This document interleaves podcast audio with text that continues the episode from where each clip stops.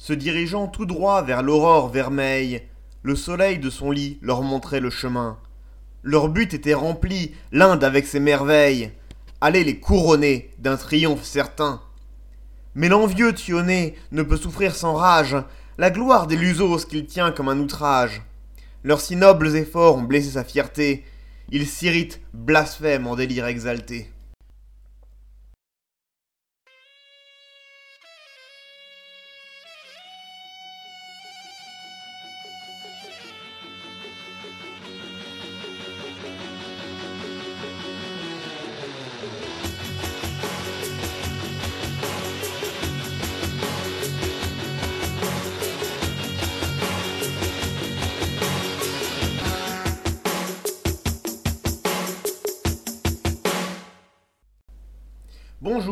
Bienvenue dans le septième épisode de l'histoire de l'Indochine et des Indes orientales.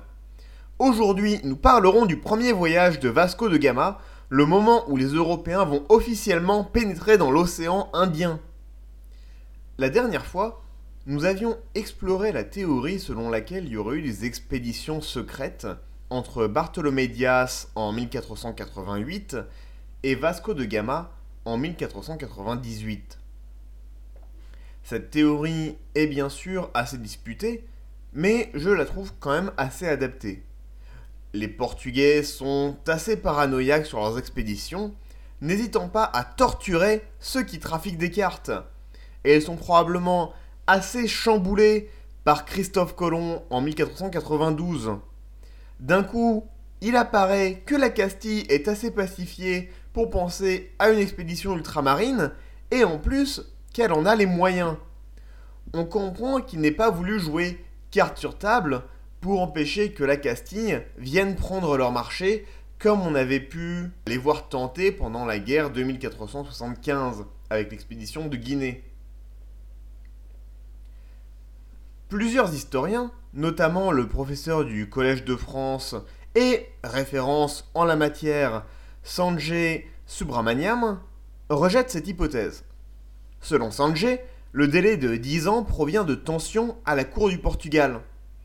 Comme on l'a vu rapidement, sous le règne de Alphonse V au milieu du siècle, vers la fin de notre guerre de Cent Ans, les grandes maisons du Portugal étaient revenues en force. Ces maisons sont opposées au pouvoir centralisateur et sont orientées vers la Castille et l'intérieur de la péninsule. En contraste, à cette époque, on voit l'émergence d'une bourgeoisie puissante qui va être orientée vers la mer et être en faveur d'une action étatique. Ce genre de besoin d'action étatique par le truchement d'une classe marchande est assez en avance sur la plupart des grands États européens comme l'Angleterre ou la France à la même époque.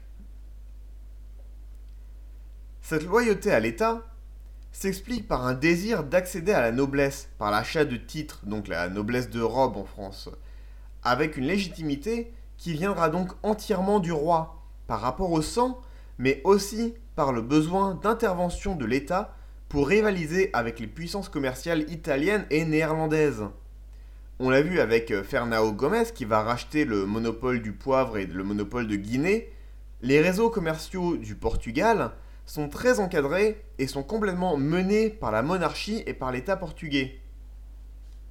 Dans les ports où le Portugal exporte, Europe du Nord par exemple, avec euh, Anvers à cette époque, l'État portugais va installer un représentant, le Feitor, qui va agir en tant que consul commercial. Il sera en charge d'organiser la vente des marchandises portugaises, vin, figues, liège par exemple, et l'achat des marchandises du Nord, armes, munitions ou tissus, regroupant les volumes sous une même organisation pour plus de pouvoir de négociation. Il est payé d'un salaire fixe et d'une prime à la performance. On reviendra probablement plus en détail sur ces systèmes quand ils les copieront dans l'océan Indien dans quelques décennies. Mais ce que vous devez retenir, c'est que la bourgeoisie marchande est en faveur d'une centralisation et d'un renforcement du rôle de l'État qui leur a ouvert de nouvelles possibilités commerciales. Tandis que les nobles, les fidalgos, sont contre cette centralisation et tentent de réduire le rôle de l'État dès qu'ils en ont l'occasion. Sanjay Subramaniam blâme cette division pour le manque d'expéditions entre 1488 et 1498, même si je trouve cela relativement peu convaincant en comparaison des arguments en faveur des expéditions secrètes. Néanmoins, il y a un autre aspect à cette histoire que nous verrons juste après. Nous sommes donc en 1497. Vasco de Gama a été sélectionné comme capitaine de l'expédition.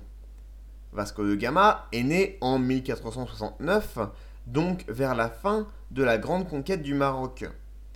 Il va être baigné dans les histoires de conquête de la gloire du Portugal et dans l'esprit de croisade qui caractérise le Portugal à cette époque. Il est le troisième fils d'une famille de petite noblesse, son père étant le gouverneur royal ou le commandeur de la garnison, c'est pas tout à fait clair selon les sources, de la ville de Simes, au sud du Portugal, où le petit Vasco grandit. Il intégrera l'ordre de Santiago de l'Épée, une des grandes confréries religieuses du Portugal, comme l'ordre du Christ par exemple, si cher à notre ami Henri le Navigateur. Ça tombe très bien pour lui, vu que le grand maître de cet ordre n'est autre que le prince Jean, qui deviendra Jean II du Portugal en 1481. On ne sait pas grand-chose du reste de sa vie et de sa carrière. On sait qu'en 1492, il mena une petite expédition contre des navires français en rade au port de Santubal, vers le sud du Portugal. Vasco de Gama s'en sort bien, mais ce n'est pas honnêtement la mission la plus compliquée qu'on puisse imaginer. Et cela ne justifie pas la prochaine étape officielle de sa carrière. Il réémerge 5 ans plus tard, en 1497, avec sa fameuse expédition. Ça peut nous paraître un enchaînement logique, mais 5 ans c'est long. Même si ça s'est passé il y a 5 siècles, nos ancêtres n'étaient pas si différents. Et imaginez où vous étiez il y a 5 ans et le chemin parcouru depuis. Un trou de 5 ans dans une carrière n'a rien d'anodin. Apparemment, certaines chroniques racontent que c'était son père, Estevao de Gama, qui fut initialement choisi en 1495, avant qu'il ne meure. Puis son frère Paul fut pressenti, avant que celui ne se désiste en faveur de son frère, Vasco, qui n'a alors que 29 ans. Néanmoins, on n'a pas de source fiable sur le sujet, donc il ne s'agit que de spéculation. Je, tiens à vous présenter ce problème aussi clairement que possible. Il y a une autre raison pour laquelle ce voyage aurait pu être repoussé de 10 ans. Une telle expédition coûte cher. Très cher. Par exemple, Vasco de Gama sera payé une fortune en avance du voyage. 71 kilos d'or. Et c'est sans compter les paix généreuses de tous les membres d'équipage. Les généreuses provisions, l'armement des bateaux, le temps passé à organiser la construction des bateaux.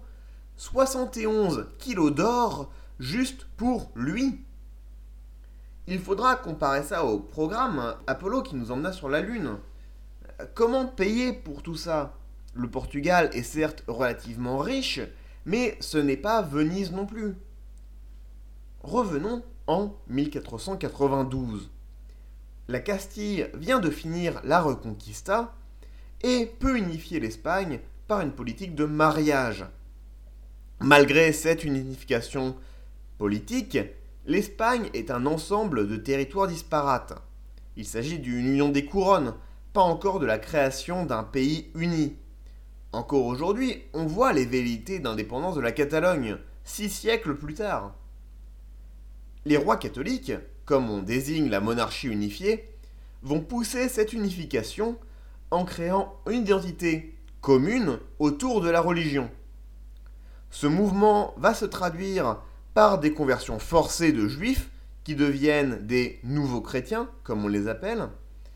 Ces nouveaux chrétiens doivent renoncer à la foi juive, mais beaucoup se réfugient ailleurs, notamment au Portugal. Mais au cours du XVe siècle, la monarchie devient paranoïaque et a peur que les juifs restants puissent contaminer les nouveaux chrétiens. Elle va donc décider en 1492 d'expulser les juifs et les musulmans, sauf s'ils se convertissent. Beaucoup se convertissent, mais encore plus choisissent l'exil, partant avec leur réseau d'influence et leur argent. Beaucoup vont se retrouver au Portugal, qui n'est pas loin, et qui les accueille à bras ouverts. Cette communauté va devenir un acteur majeur de l'administration et des réseaux commerciaux.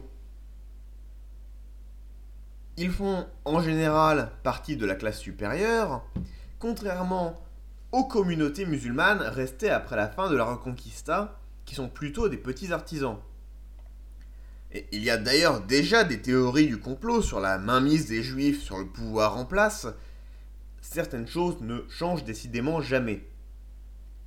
Quand Manuel Ier succède à Jean II au trône du Portugal en 1495, il tente de cimenter son alliance avec la monarchie catholique.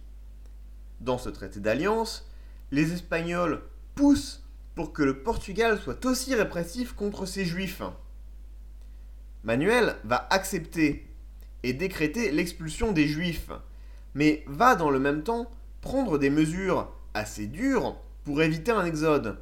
Deux semaines après son décret d'expulsion, il ordonne le baptême forcé de tous les enfants du royaume. On a donc des scènes d'enfants arrachés à leur famille et traînés à l'église.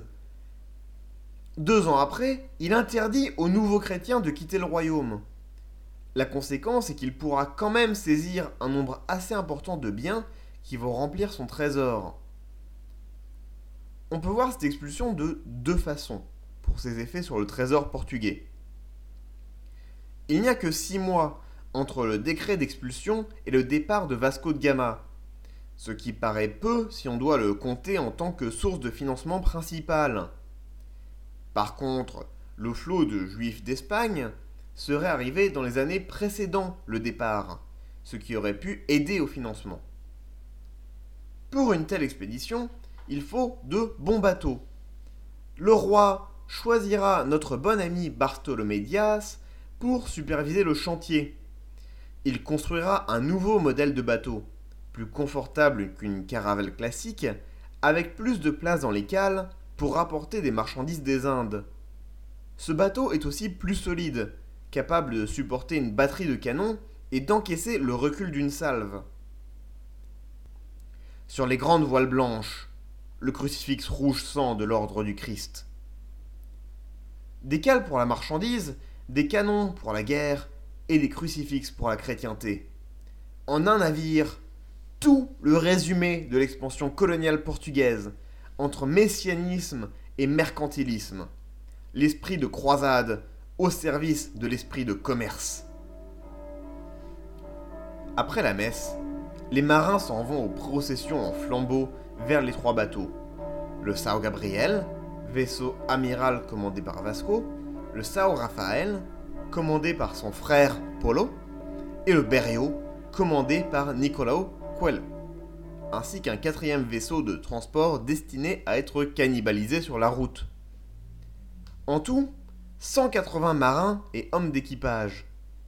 Nous nous sommes pas mal attardés sur la veille du départ dans l'épisode bonus sur le champ 4 des Lusiades et ses versets 88 à 104, notamment l'épisode du vieil homme.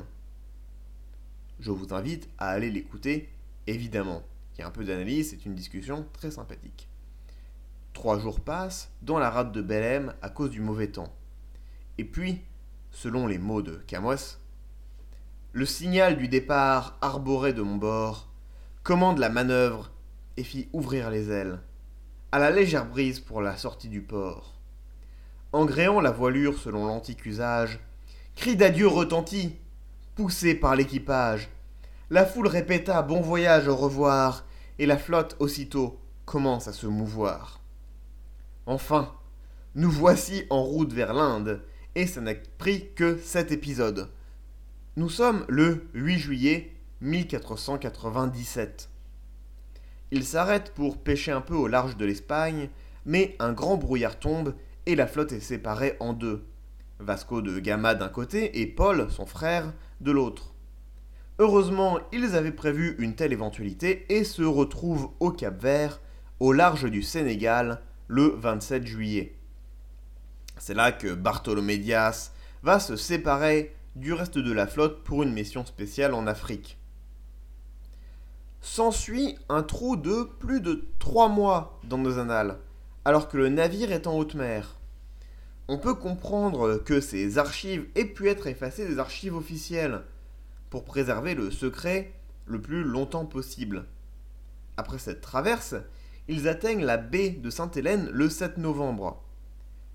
Certaines chroniques nous disent qu'il s'agit de l'île de Sainte-Hélène qui serait sur le chemin, mais cela n'a absolument aucun sens comme on va le voir. Ils vont y rester huit jours, réparant leur bateau et faisant connaissance avec les habitants qui se nourrissent essentiellement de phoques. Tout se passe bien jusqu'à un épisode assez confus. Un certain Fernand Velofo décide d'accompagner les indigènes jusqu'à leur village par curiosité.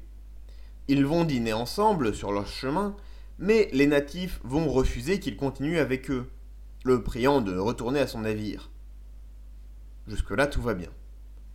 La prochaine chose que nous savons, c'est qu'il court comme un dératé vers les navires, poursuivi par une troupe d'indigènes. Il va réussir à remonter à bord, et les vaisseaux vont repartir quelques jours plus tard. Je serais assez curieux de savoir ce qui a pu se passer. On dirait un épisode comme euh, Je regardais juste le vase et il est tombé tout seul, je jure. Vu que le dit Fernand est le seul à avoir pu raconter cette histoire, sans autre témoin ayant laissé une trace. Ils y font une courte escale de 9 jours avant de repartir vers le cap de Bonne-Espérance, qu'ils atteignent le 22 novembre, 6 jours après leur départ de Sainte-Hélène. Ils vont faire halte pour cannibaliser le vaisseau de ravitaillement qu'on avait mentionné plus tôt et prendre de l'eau.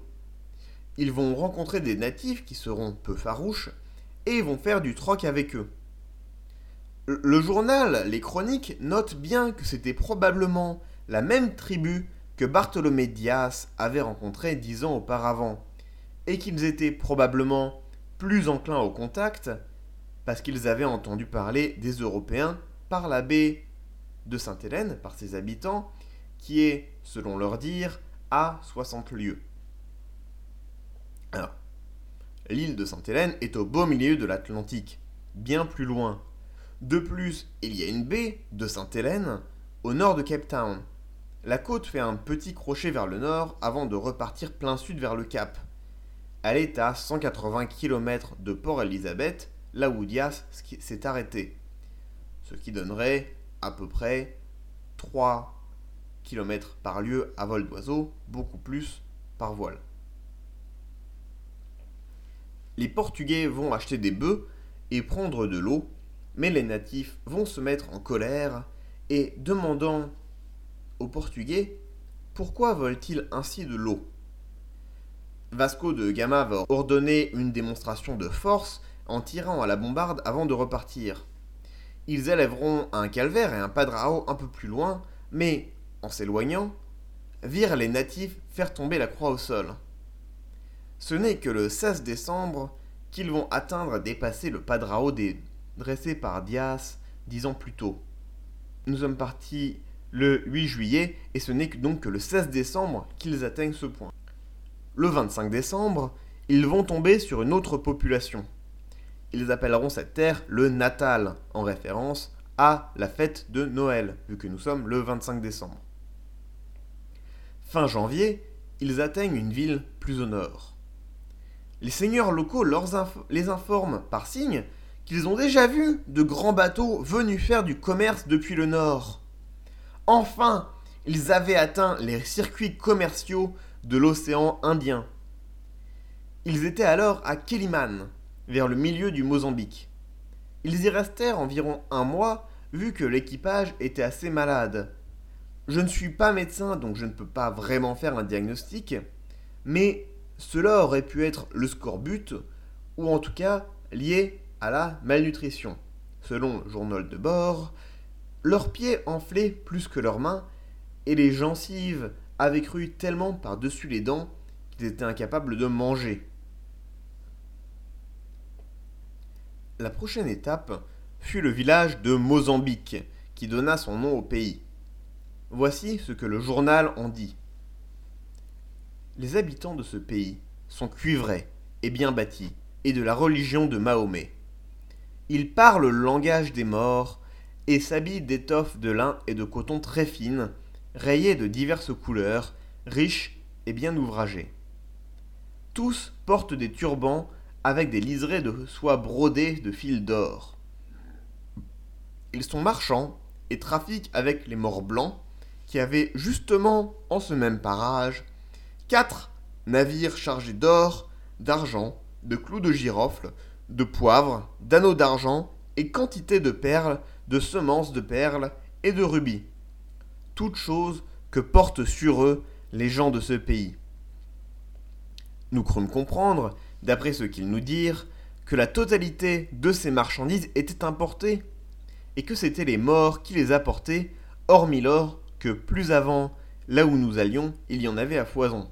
Et un peu plus loin, ils ajoutent Ils nous dirent encore que le prêtre Jean ne demeurait pas loin d'ici, qu'il possédait maintes villes sur la côte, et que les habitants de ces villes étaient de puissants marchands qui équipaient de grands navires, mais que la résidence du dit prêtre Jean se trouvait fort avant dans l'intérieur, et que nous ne pourrions nous y rendre cadeau de chameaux. Les Sudimores avaient amené ici deux chrétiens de l'Inde captifs. Ces récits qu'ils faisaient, ainsi que beaucoup d'autres, nous rendaient si joyeux que nous en pleurions d'aise, et demandions à Dieu de bien vouloir nous accorder la santé voir ce que nous désirions tant contempler. Hmm. Des navires chargés d'épices, des chrétiens dans l'océan Indien, le royaume du prêtre Jean, incroyable, incroyable mais faux. C'est le début d'une grande confusion. Les chrétiens vont prendre les hindous pour des chrétiens et inversement. Les hindous ne sont en effet manifestement pas musulmans.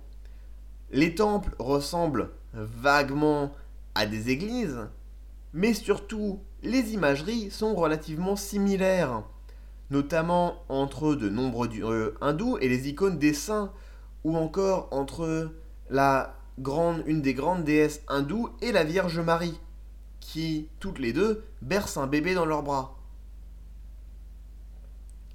Vasco de Gama va se faire passer pour un Turc, déclarant qu'il venait de très loin, du plus puissant royaume de la terre. C'était plausible, vu qu'il était blanc, comme les marchands arabes. Ce mensonge montre aussi que les habitants, en tout cas le roi, connaissaient l'existence des Turcs, qui à l'époque n'étaient pas sur l'océan Indien. Il maintint le subterfuge assez longtemps pour recruter un pilote qui les avertit quand le mensonge ne tint plus. Le roi monta une petite expédition pour leur demander de revenir au port. Flairant le guet-apens, on tira sur les bateaux africains à coups de bombardes qui s'enfuirent. Mais les Portugais avaient un problème. Ils devaient se ravitailler en eau avant de reprendre la route. Ils menèrent une première expédition pour se ravitailler. Cela aurait pu se terminer là, avec des dégâts limités de chaque côté. Les relations entre les Portugais et les City Swahili n'auraient pas été géniales, mais rien d'irréparable.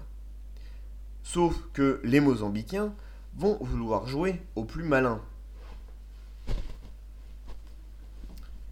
Le samedi 24 du mois de mars, vigile de Notre-Dame dans la matinée, vint un mort en face des navires et il dit que si nous voulions de l'eau, nous n'avions qu'à aller en chercher, donnant à entendre que nous trouverions là à qui parler. Voyant cela, le commandant en chef résolut d'y aller pour leur montrer qu'il ne tenait qu'à nous de leur faire du mal si nous en avions la volonté. Leçon numéro 1. Provoquer la flotte de soldats armés de canons quand on a des arcs et des saguets est une mauvaise idée. Leçon 2. Vasco de Gama est susceptible. Très susceptible. Ce qui devait arriver arriva, les Portugais bombardèrent et pillèrent la ville avant de repartir, capturant au passage deux Indiens chrétiens qui n'étaient pas du tout chrétiens comme on vient de le voir. À cause des pilotes, ou tout simplement des vents, les Portugais ratèrent la ville commerçante de Kilwa, et la prochaine étape Mombasa, au sud du Kenya. Les Portugais que nous avions emmenés racontent que cette île de Mombasa était occupée et habitée par des morts et des chrétiens qui vivaient séparément les uns des autres, et avaient chacun leur seigneur. Et qu'à notre arrivée, ils nous feraient grand accueil et nous mèneraient en leur maison. Or, ils disaient cela pour arriver à leur fin, et nullement parce que c'était la vérité. Mais évidemment, ça ne va pas se passer comme ça. Certains historiens lient la suite à ce qui a pu se passer au Mozambique. Toute la visite va se passer dans un climat de grande méfiance, les Portugais restant sous surveillance constante. Néanmoins, le roi de Mombasa les autorisa à faire un chargement d'épices. Mais au moment d'entrer dans le port, Vasco de Gama eut des soupçons. Lorsqu'un bateau passa à côté de la flotte, et que les deux pilotes s'y jetèrent pour s'enfuir, les soupçons semblèrent se confirmer. Vasco fit saisir deux Arabes qui étaient à bord, et les tortura à l'huile de bouillante pour savoir ce qui se tramait. Mais pire encore, il n'utilisait pas de l'huile normale. À la place, il utilisa du lard de porc, sachant très bien à quel point le porc était une aberration une abomination pour les pilotes musulmans. Sous la torture, les pilotes avouèrent qu'il s'agissait d'un piège en vengeance du Mozambique. Les deux hommes se jetèrent à la mer pour se suicider plutôt que de continuer à subir la torture. Je voudrais marquer une petite pause. Dans la littérature 19e, on fera grand cas de cet épisode comme marquant la duplicité des musulmans et justifiant les actions des Portugais. Évidemment, cela nous paraît horrible de nos jours. C'est effectivement le début d'une vague de brutalité portugaise qui vont s'insérer dans les circuits commerciaux par la force. Mais allons dans la tête des Portugais un instant. 180 hommes, enfermés dans trois bateaux depuis six mois. Les marins sélectionnés pour ce qui s'apparentait quand même à une mission suicide n'était pas toujours non plus la crème de la société. Il faut un certain état d'esprit pour s'engager dans une entreprise pareille. Rajoutons une certaine paranoïa après les incidents de Mozambique. Les Portugais savent qu'ils sont en terre ennemie. Ils savent sont en danger et surtout qu'il n'y a personne pour les secourir. Bien au contraire. Leur seul avantage est leur armement supérieur, en tant que force de frappe, mais aussi en tant que force de dissuasion. Leur paranoïa sera de plus alimentée par l'épisode suivant. Ceux qui allèrent à terre nous rapportèrent qu'ils avaient rencontré par la ville quantité d'hommes chargés de fer, et nous jugeâmes que ce devait être des chrétiens, car les chrétiens en ce pays sont en guerre avec les morts. Il s'agissait ici probablement d'Éthiopiens, effectivement chrétiens, dont le royaume était plus au nord. Après cela, les Portugais repartirent rapidement et se retrouvèrent à Malindi, au milieu de la côte kenyane.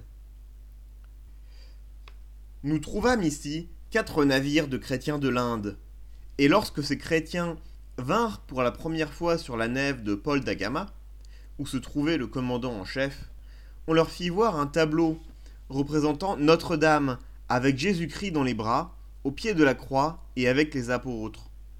Et les Indiens, à la vue de cette peinture, se prosternèrent sur le sol, et, durant tout notre séjour, ils vinrent là faire leurs oraisons, apportant des clous de girofle, du poivre, ainsi que d'autres offrandes. L'accueil à Malini fut bien meilleur, et les commandants entament une relation cordiale avec le sultan. On note que la ville et le sultan étaient très riches, et le journal remarque que le port est très actif.